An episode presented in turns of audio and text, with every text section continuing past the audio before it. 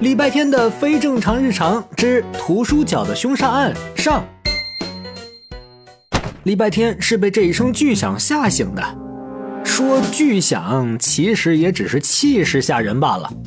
礼拜天迷迷瞪瞪抬起头，就看见欧阳老师双手插在胸前，那双漂亮的杏眼冒着火光似的瞪着站起来的几个同学。通常这种情况被点名叫起来的应该是大斌这种调皮捣蛋种子选手，可这回居然是毕胜胜、郝佳佳、周可乐和李小七。作为班长，毕胜胜先说话了：“老师，你是了解我的，如果是我弄坏这些书，我一定会主动自首。老师，你是了解我的，如果是我弄坏了这些书，我会把我自己的图书拿过来赔偿。老师。”你是了解我的，我根本就不爱看书，我都没有机会去触碰它们。老师，你是了解我的，这里的书对我来说太幼稚了。有担当的班长毕胜胜，乖妞郝佳佳，不爱看书的周可乐和阅书无数的李小七，这四人说的一个比一个理直气壮。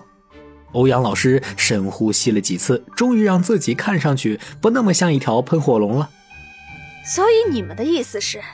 班级图书角里的这些书，在一段只有你们四个人在教室的时间里，互殴打架，把彼此撕坏了。别笑！既然你们都不承认，那就由你们去查吧。给你们三天时间，查不出来是谁干的，就请你们用自己的书来填充图书角。啊！下课。哎。不可能是他们吧？会不会是外班的人跑进来干的？看来看去，周可乐嫌疑最大。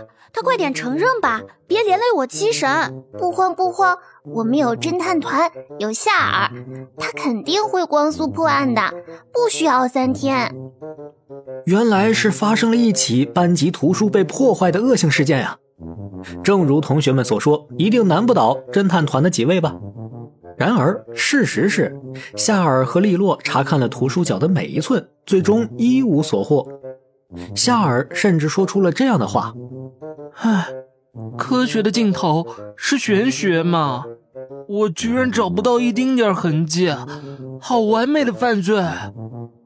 侦探团受挫离场，四位嫌疑人也露出了焦虑的表情，连一向稳重的李小七都在上课时发呆走了神儿。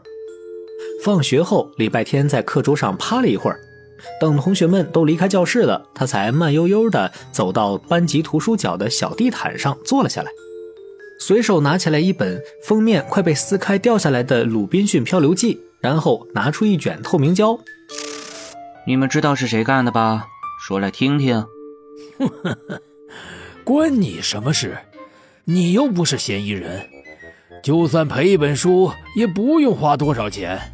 不是钱不钱的事儿，主要是我那个弟弟这辈子没受过这种冤枉。礼拜天边说边用透明胶把《鲁滨逊漂流记》那摇摇欲坠的封面补好，然后放回书架，拿起下一本被破坏的书。这本书比刚才那本好说话多了。嗯，如果你愿意给我们包个书皮，我就把真相告诉你。不行，不能告诉他，我们说好了的。我可没答应。怎样？你只有三天时间哦。不对，第一天已经过去了，只有两天啦。这本温柔好说话的书是《绿野仙踪》。礼拜天沉默地把它掉下来的两页粘回书本中，接着又补好了其他的书。之后他没有再说话，因为他不会包书皮，连他自己的书皮都是李小七包的。可是就要这样放弃了吗？我是李佳音，礼拜天的非正常日常的正常打开方式太有脑洞了。